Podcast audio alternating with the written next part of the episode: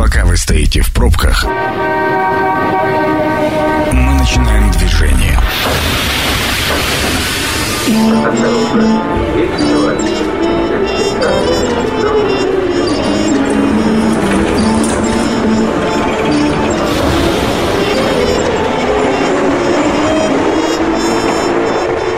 Метро. Главные темы Красноярска. Добрый вечер, это программа «Метро», Сергей Васильев у микрофона. Ну, собственно говоря, давайте буду представлять моих сегодняшних гостей, точнее, не гостей, а соведущих. Сегодня вместе со мной Андрей Лопатин, юрист, руководитель группы компании «Правовая информатика». Андрей, добрый вечер. Добрый вечер. А, Игорь Артемьев, налоговый эксперт. Игорь, добрый вечер. Добрый вечер. А, собственно, по этим двум фамилиям вы уже должны догадаться, если слушаете нас не первый раз, что сегодня мы будем обсуждать э, законы, новеллы в законодательстве Российской Федерации, э, то, с чем нам придется жить в ближайшей перспективе, а может быть и на постоянной перспективе, на постоянной основе, точнее. А, хотелось бы начать э, вот с чего.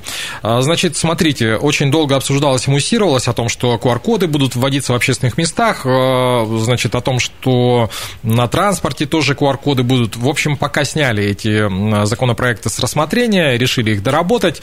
А, не знаю, хорошо ли это или плохо, просто вот оценочно для, для разгона. Мы же с вами давненько уже не собирались. Андрей. Ну, на самом деле нельзя сказать однозначно хорошо или плохо, и мы всегда разбираем под разными фокусами. Это будет медицина, это будет право, это будет экономика и так далее. Соответственно, ну вот нельзя так э, обще ответить. Но я скажу так, что я за последний месяц посмотрел, наверное, 7 или 8 регионов, угу. и могу сказать, что в каждом регионе ситуация абсолютно разная. Ну, и, да. и, наверное, 7 из 8 э, регионов я посмотрел, 7 из 8 они ходят поголовно практически без масок, безотносительно где вы, на заправке или в центре города и так далее. Поэтому здесь какая-то такая борьба, у которой нет начала и нет конца, ну, потому что его невозможно измерить, когда вот мы все оденем маски или не оденем. А понятно, что общественный резонанс у этого закона, законопроекта был большой, и тут включились разные силы. Соответственно, пока это на паузе, э, с той волной омикрона, которая сейчас есть, у меня есть большая надежда, что выработается коллективный иммунитет, и вопрос с масками будет завершен, ну, как и с пандемией. Угу. Э, Игорь? Мне с QR-кодами вообще интересная история. Особенно посмотреть, как это реализовывается, да. Особенно, когда живешь в одной реальности, да, читаешь другую реальность. И удивительно... А сталкиваешься с третьей. Да, сталкиваешься с третьей. И на самом деле вопрос, э, когда так бездумно и поголовно быстро хотели принять, я очень рад, что на самом деле так быстро не приняли. Потому что если уж и принимать такие существенные меры ограничения, то их надо продумывать и просчитывать. А, но и я думаю, что события в Казахстане тоже повлияли в своей части на всю эту социальную напряженность, поэтому все-таки такие вещи нужно принимать вдумчиво и просчитанно. Я вот за последнее время удивительным образом начал понимать, что а, противоречивость информации и вообще действий, она настолько сегодня запутала всех, что у всех началось отключаться даже сознание. То есть, ну, зачем логику вообще? Ее надо отключать. Потому что, с одной стороны, нам говорят, заболеваемость, да, QR-коды. Прекрасная вещь, да. Но тут же идет новость из другого министерства о том, что давайте больше не изолировать э, больных. То есть мне как бы сразу, о, интересно. И понимаете, вот а, у нас отсутствует вообще просветительская работа, культура. Вот я сегодня буду говорить про отсутствие, наверное, культуры, того самого механизма взращивания да, во, всех, во всех областях того, что у нас здесь происходит.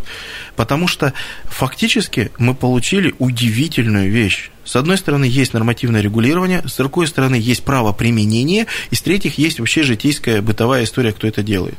Ты заходишь в одно место, у тебя вообще ничего не спросят, в третье тебе спросят QR-код, в четвертом тебе скажут, что QR-код недействительный. И либо в пятом тебе скажут, что извини, все хорошо и все прекрасно. И ты думаешь, подожди, так я в одной стране живу.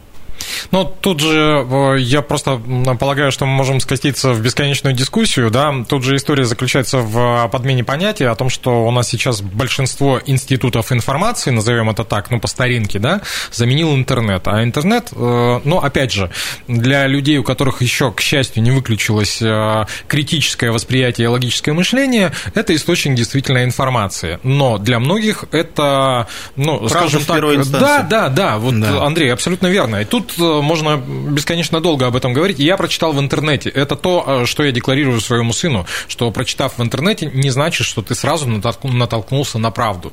Нужно э, поискать ее в нескольких источниках, сравнить, проанализировать и так далее. Но мы сейчас живем в такое... Мы же оправдываемся чем? Мы живем в такое время, когда все вот так по щелчку и очень быстро. да?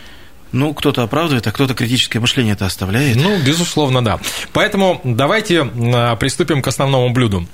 Значит, с 1 февраля начинает работать закон, защищающий минимальный доход должников от взысканий. На жизнь оставят прожиточный минимум. В 2022 году это аж, ой, какие цифры, 13 890 рублей. А, чтобы защитить свои деньги, нужно написать заявление судебному приставу, который ведет исполнительное производство. А, этот самый пристав, э, пристав укажет в постановлении, что на счете должника должна остаться необходимая на жизнь сумма. Но а, ограничение не касается алиментов э, и там еще ряд э, всяких моментов. Вот э, такая инициатива. Что думаете, что скажете? Ну, я отношусь к этому критически, ровно потому, что те проблемы, которые есть сейчас со службой судебных приставов, и сразу прошу прощения, мы говорим а, в большинстве случаев о службе судебных приставов в общем, да, там угу. есть э, хорошие квалифицированные сотрудники, которые выполняют свою функцию каждый день, хорошо ее выполняют, да, но мы очень часто работаем с э, другой стороной.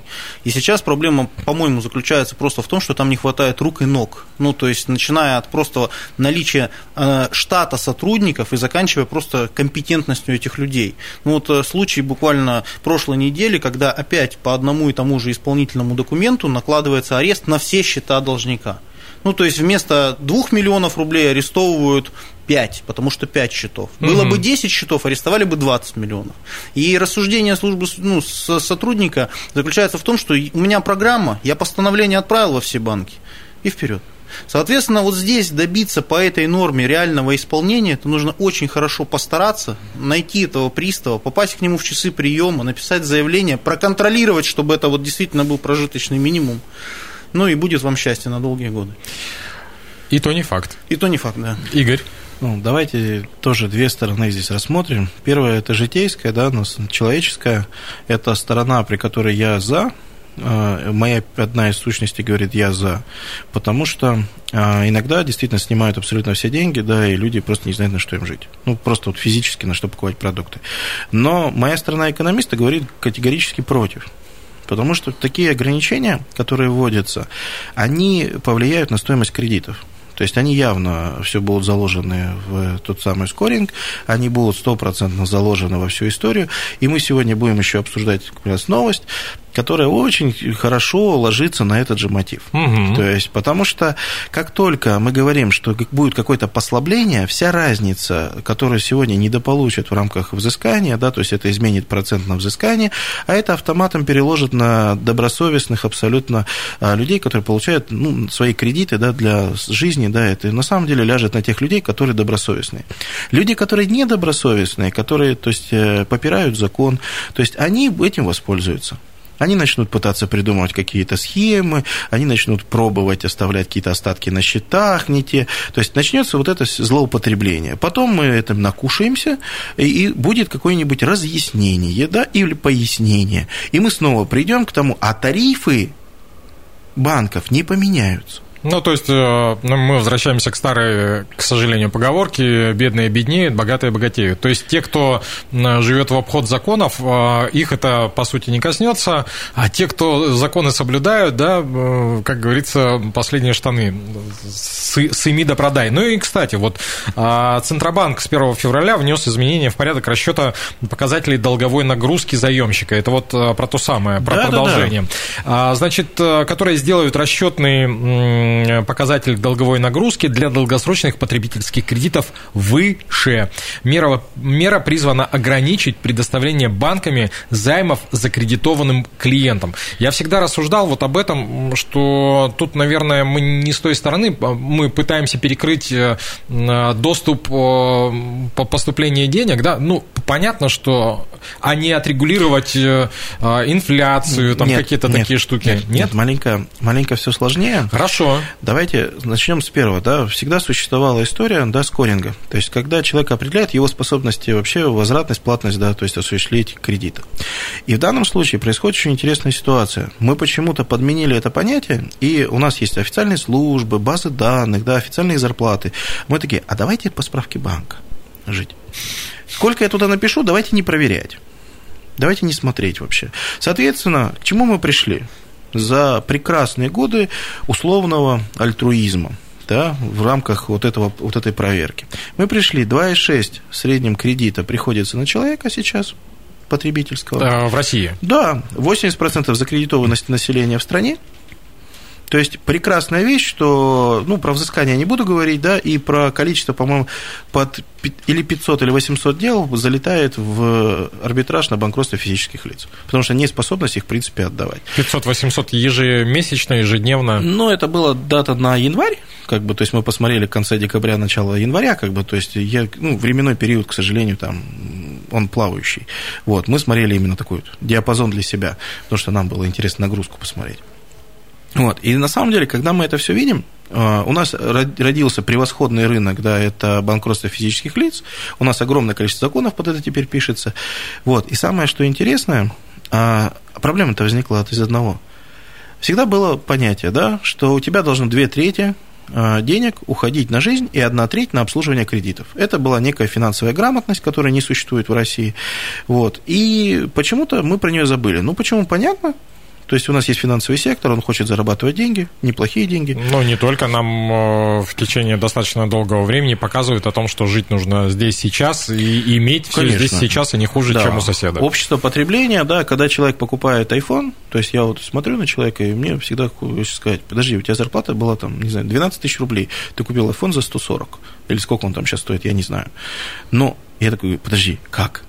Или человек, который с зарплатой в 45 покупает трехкомнатную квартиру и говорит, так у меня ипотека 50, я еще буду подрабатывать.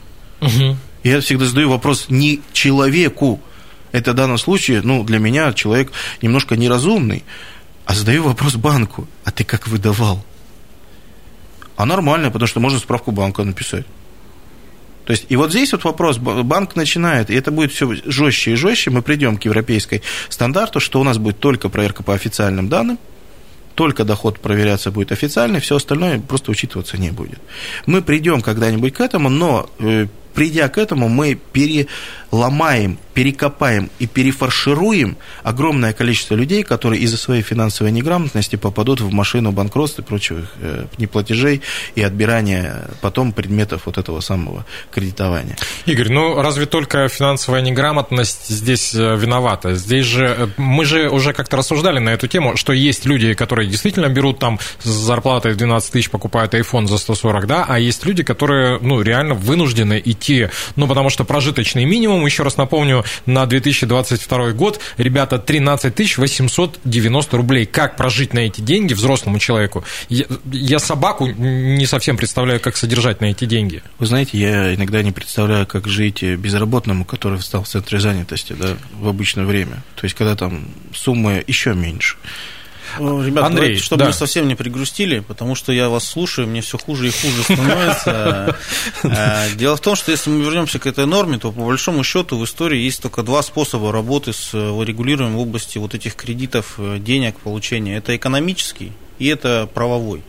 Вот это, это попытка в очередной раз правовой способ реализовать и поддержать граждан, чтобы они видели, что они берут, чтобы вот эти большие были буквы еще раз, да, чтобы была видна стоимость и так далее. С точки зрения того, куда мы растем, мы формируем новую культуру. У нас культура, когда было 25% годовых, превратилась в культуру, например, 10% годовых. Сейчас она маленько поднимается, ключевая ставка растет и будет подниматься, соответственно, деньги будут становиться дороже, да, и будет опять спрос на эти деньги мы, нам еще очень далеко до ключевой ставки, как в Америке, 0,25 и до кредитов под 3%. Ну, Соответственно, да. понимаете, э, наши риски, риски ну, россиян, они в 4 раза больше, чем риски американцев. И, соответственно, понимаете, да, процент обманутых, непонятых и так далее, он гораздо выше.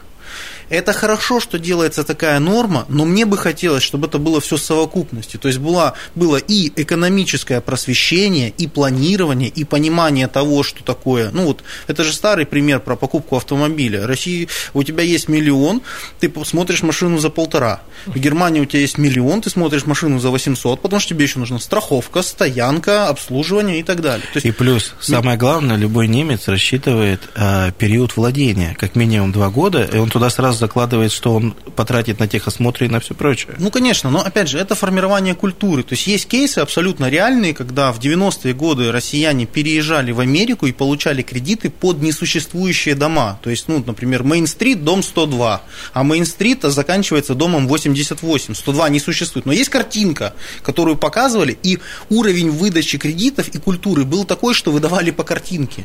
Ну, понятно, да, это делали либо русские, либо итальянцы. Две самые крутые мафии. У меня еще были украинцы и белорусы. Не, ну тогда все, кто переезжал в, Америку, были русские по счастью. А, слушайте, а, наверное, следующую тему не успеем зацепить, но я так вкратце вводную дам, для того, чтобы радиослушателям было понятно и интересно, а, к чему вернемся после рекламы. С 1 февраля для компаний вводятся штрафы за отсутствие систем автоматического контроля за выбросами загрязняющих веществ. Это вытекает э, вот эта программа «Зеленая» из речи президента, которую он декларировал неоднократно. Какая она будет на самом деле, вот об этом поговорим после перерыва. Возвращаемся в подземку. Сергей Васильев по-прежнему микрофоном, по-прежнему вместе со мной Андрей Лопатин, юрист, руководитель группы компании «Правовая информатика». Андрей, добрый вечер. Добрый вечер. А, Игорь Артемьев, налоговый эксперт. Игорь, добрый вечер. Добрый вечер. А, и остановились мы вот на такой законодательной новелле э, о том, что с 1 февраля э, для компании ввелись штрафы за отсутствие систем автоматического автоматического контроля за выбросами загрязняющих веществ. Для юрлиц они могут составить до 200 тысяч рублей, для должностных лиц до 40 тысяч рублей. А, с одной стороны, вроде как неплохие цифры, с другой стороны, я вспоминаю последний наш эксцесс в Норильске, и что тут говорить про 200 тысяч рублей, да? Это же прям даже не, пос... даже не смешно. Мне кажется, что норма вообще появилась из-за того, что начали происходить вот эти эксцессы, да, и потом посмотрели на суммы штрафов, а потом начали думать, а как делать так, чтобы до того, как прольется, можно было это контролировать. И вот ровно поэтому и начали в этом направлении работать. Но опять же, это коснется не всех организаций. И даже более того, мы сейчас не можем понять, как сложится судебная практика, чтобы кого будут трогать. Потому что если к вам приходят, а вы, э, не знаю, продаете шоколад, условно говоря, и вам говорят, а где у вас автоматизированная система контроля за выбросами, да, это один сюжет. Если приходят на промышленные предприятия, я вообще не против. Но, по всей видимости, ну, опять же, вот как, насколько я проследил э, цепочку, вот эту логическую появление вот этой новеллы, э, это все началось э, с того, что анонсировал президент, о том, что мы там к какому-то году должны перейти там на зеленые 20800 тысяч. Ну, сокращение, уже... да, газов, э, выбросов. Да, да, да, да, да. Переход. Э, вопрос э, в том, что, ну, как бы здравомыслящие это люди уже давным-давно этим занимаются. А... Давайте вот с точки зрения все-таки вернемся немножко в экономику. Вот смотрите. Угу. Я, конечно, сочувствую малому бизнесу, да, который топит себя, отапливает, либо цеха содержит. 200 тысяч для них – это огромные деньги. Это огромные деньги, это подчас неподъемные деньги. Ну, ладно, там первое предупреждение по КУАПу, как бы, ну, хотя бы вот что-то. А давайте посмотрим промышленное предприятие, да, которое осознанно это делает, которое, ну, действительно может там серьезные приносить выбросы. 200 тысяч рублей. Ребят, сколько стоит там не система, да, там все переоборудовать, еще что-то сделать. Дальше-то пойдет другая история. Мы же смотрим сегодня только на систему.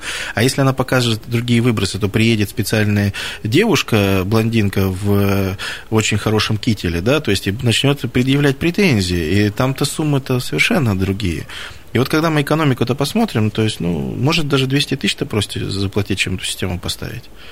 Давайте осознавать, что мы сейчас придумываем санкцию, да, то есть, но при этом мы экономически-то его не подстегиваем ни к чему. Так вот я же ровно про это и говорю, что если мы действительно, если мы про малый какой-то бизнес, да, ну, условно говоря, вот он там гудрон варит у себя, там у него маленький асфальтовый заводик, это одна история, да, и для него это, ну, ощутимая сумма. А если мы говорим про, ну, не знаю, там химоволокно, которое там ты просыпаешься, у тебя глаза просто разъедает, потому что были выбросы ночью. Но, блин, ну, мы же все, ну, все конечно, понимаем. Конечно, ситуация абсолютно разная. Вопрос, как это будет работать. Вот это ключевой вопрос. Даже, я даже согласен с тем, что такая норма есть. Вопрос, чтобы было правильное правоприменение. Это один момент. Второй момент. У нас очень много декларируется, и люди этого очень сильно ждут. Ну, например, мы ждем газ, который можно будет провести и поставить в свой дом частный. Да? Мы ждем а, нормальные, простые условия по подключению а, тепла. Вот я с этим сталкиваюсь на, протяжении последнего года. Э, чтобы просто я покупал тепло в здании, я заплатил миллион шестьсот. Это просто за получение за, тех, за право, за право, за право. да, потому что у меня а там 0,2 гигакалорий, да, да. А, а, а, а вот эта гигакалория, если я не ошибаюсь, я могу здесь ошибаться в терминах, стоит 8 миллионов. То есть, если бы у меня было здание покрупнее, то я бы заплатил 8 миллионов, понимаете? Поэтому это же абсолютно недоступно. Поэтому люди смотрят, а что мы можем сделать? И мне такие варианты предлагали. Давайте котельную, давайте другое оборудование. Соответственно, ты сразу попадаешь в область того, что ты э, э, ну, портишь воздух. Ну да. Самое главное, что экономически действительно это выгоднее происходит, чем э, нормально заниматься. Вот возьмем город Дивногорск. А, очень удивительная вещь, да, мы находимся рядом, город находится рядом с ГЭС, он ее строил.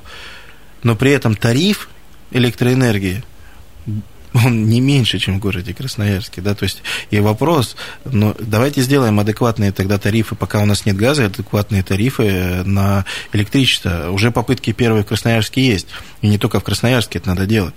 Тогда все станут на электрические котлы, а сегодня электрический котел если он нормально при этих условиях работает, это, ну, это в копеечку выходит. История. Ну да, если еще зима не такая, вот как нынче, да. да, когда хотя бы пару месяцев под тридцатку давит, тогда, соответственно, у тебя золотое тепло получается. Слушайте, мы пытались уже как-то выяснить этот вопрос, почему у нас э, э, не как в Венесуэле, да, что бутылка бензина там стоит дешевле бутылки минеральной воды.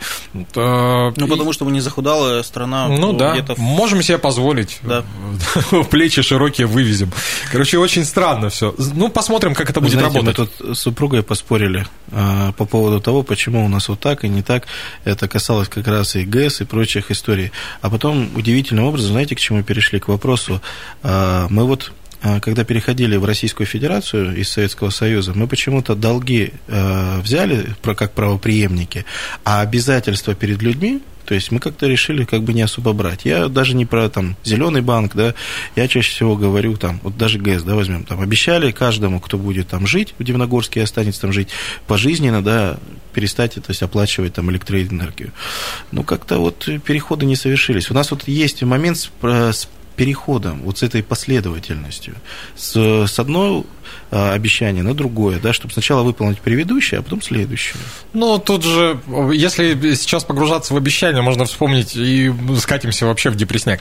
А, давайте в банковский сектор вернемся. А, владельцы банковских вкладов общей суммой более 1 миллиона рублей с февраля 2022 года впервые должны будут заплатить налог в соответствии с принятым еще в 2020 году изменениями в, налоги, в налоговый кодекс Российской Федерации.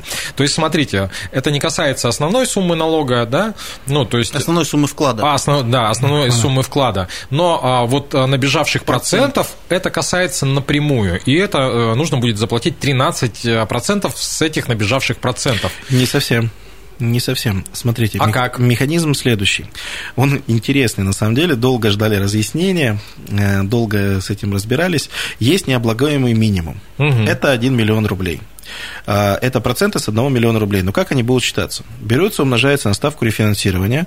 А, ну вот для примера 2021 год, да, когда, за который нам надо будет заплатить в 2022. То есть была ставка рефинансирования 4,25. То есть умножается на ставку рефинансирования, у нас получается необлагаемая сумма 42 500 за год. Угу. То, что вы То заработали на процентах. Проценты. Да. да. Соответственно, если вы заработали процентами за этот год 50, то от 50 отнимается 42 500, и вот, и вот с, этой раз... суммы... и с этой суммы приходит налог. Налог приходит, все банки отсылают информацию, а, там она аккумулируется, Соответственно, а потом уведомлениями налоговая рассылает каждому гражданину, что они должны заплатить свой налог. То есть вот, это, вот эту сумму налога заплатить по году. То есть, ну, в следующем году. В моем Андрей. понимании это глупость несусветная. Почему? Почему? Потому что вот эти вклады, они всегда ниже, чем банковская ставка рефинансирования. Ну да, вклад это же вообще такая сомнительная история в нашей Самое действительности. Самое сложное в этой ситуации, что это все коснется тех людей, которые до сих пор используют вклады как инструмент инвестирования. Это люди в основном в возрасте, люди, которые копили на это всю жизнь, и это им придется бегать, заполнять 3 э, НДФЛ и отчитываться, и, и что-то еще оплачивать. Поэтому в моем понимании это та норма, которая не просто раздражает, она вызывает ненависть к регулированию. А вот здесь, для того, чтобы этого не было, был впервые в жизни а, придуман новое налоговое право, неоправо называется.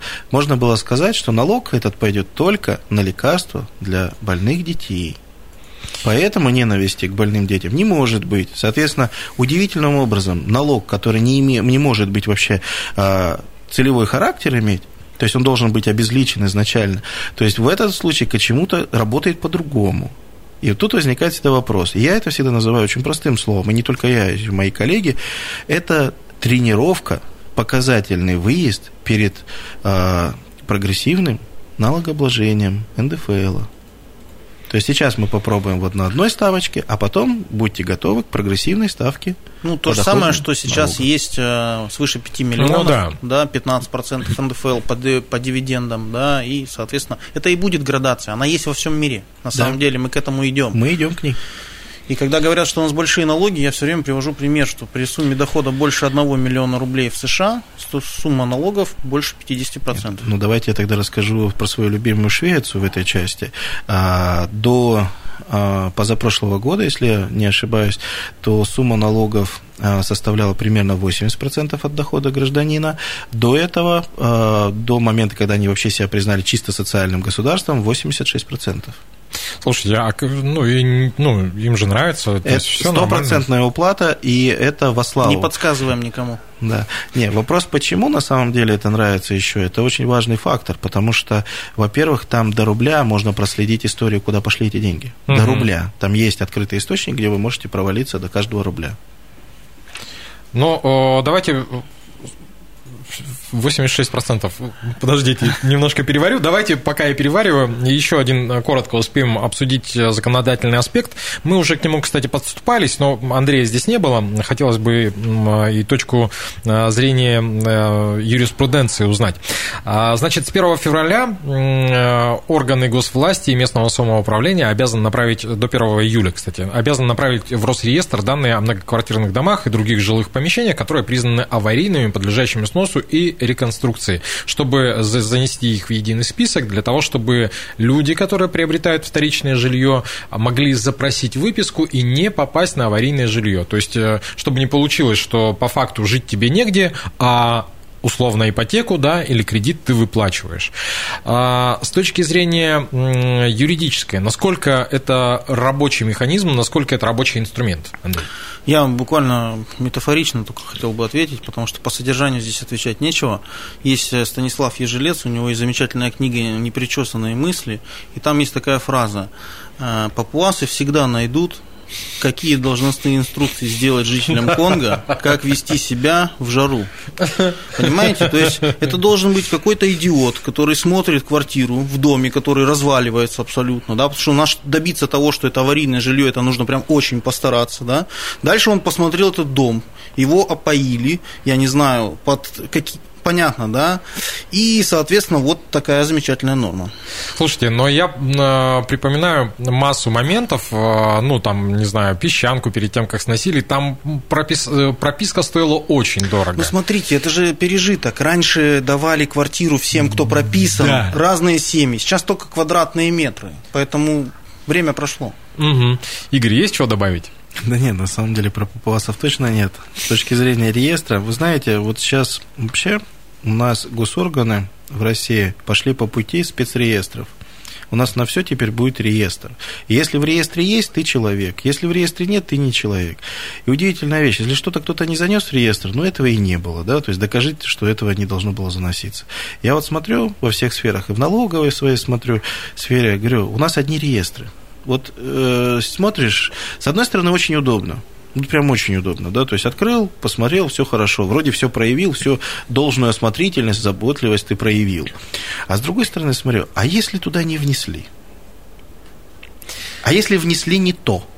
Ну, то есть Чак, э, Чак Паланик уже не кажется таким уж фантастом, да, с его бойцовским клубом, собственно.